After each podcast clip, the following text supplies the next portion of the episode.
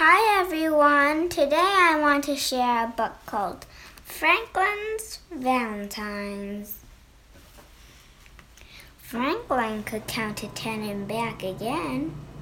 He knew the days of the week, the months of the year, and the holidays in every season.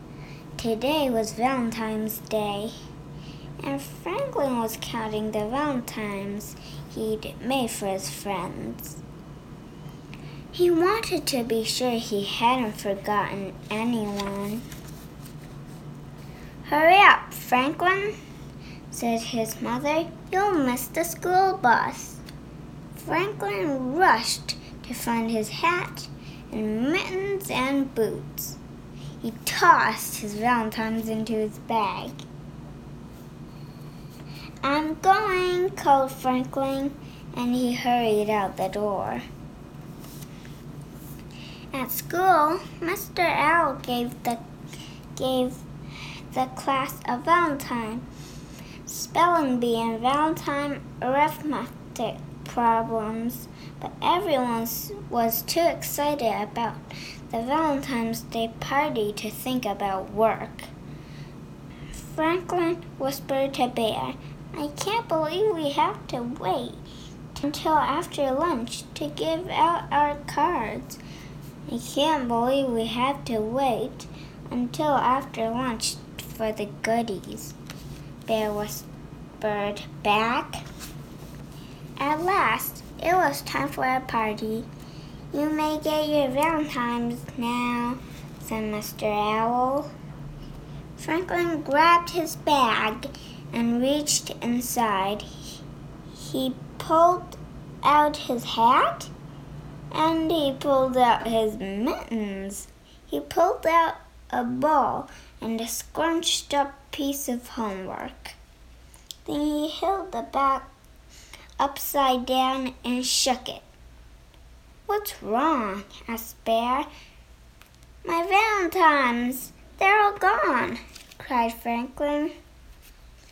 After Franklin looked everywhere, Mr. Owl let him phone home.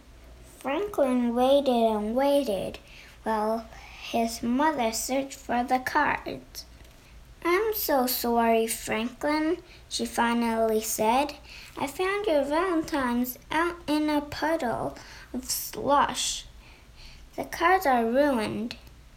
Franklin blinked away tears. He gave the phone to Mr. Owl and ran out of the room. Mr. Owl found Franklin in the clock room. There you are, Franklin, he said. Your friends are waiting. We can't start the party without you.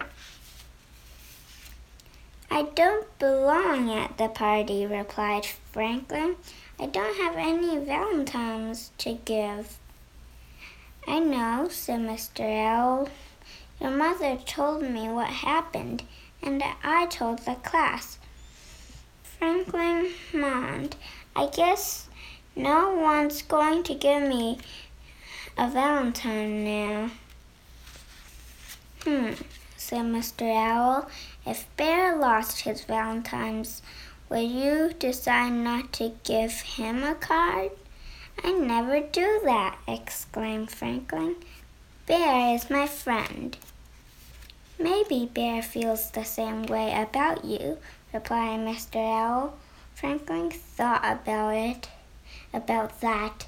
Maybe, he said. He cheered up a little. Franklin and Mr. Owl went back into to the classroom. Franklin watched as his friends delivered their cards. As the pile of valentines in front of him grew bigger and bigger, Franklin felt sadder and sadder. There were so many, and he had none to give in return. He sighed as he opened Bear's card. What's wrong, Franklin? asked Bear. Don't you like my cards? I do. But I feel bad because I don't have one for you, said Franklin. Oh, that's all right, said Bear. I don't need a Valentine to know you're my friend. Franklin smiled. Everyone gathered around as Franklin opened his other cards. Mine's a turtle cut out, said Snail. Mine's a turtle poem, said Goose. And I made up a turtle rhythm, said Fox. These are great, exclaimed Franklin. I just wish I had my Valentines for all of you. I just wish we can start eating all these goodies, replied Bear. Everyone laughed. That night, Franklin told his parents about the party. It sounds as if you have some very good friends, said Franklin's father. I sure do, agreed Franklin. Next year, I'm going to make some extra special Valentines. Well, you've got a whole year to get ready, replied his mother. I don't know if I can wait a whole year, said Franklin. The next morning, Franklin's mother found him at the table, writing and drawing and cutting and folding. What are you making? she asked. It's a surprise, Franklin answered. His mother smiled. Well, hurry up, you'll miss the bus. But Franklin didn't hurry up. He wrapped his artwork carefully and placed the package in his bag. He made sure that all the buckles were done up tight. Then he hugged the bag to his chest and went out the door.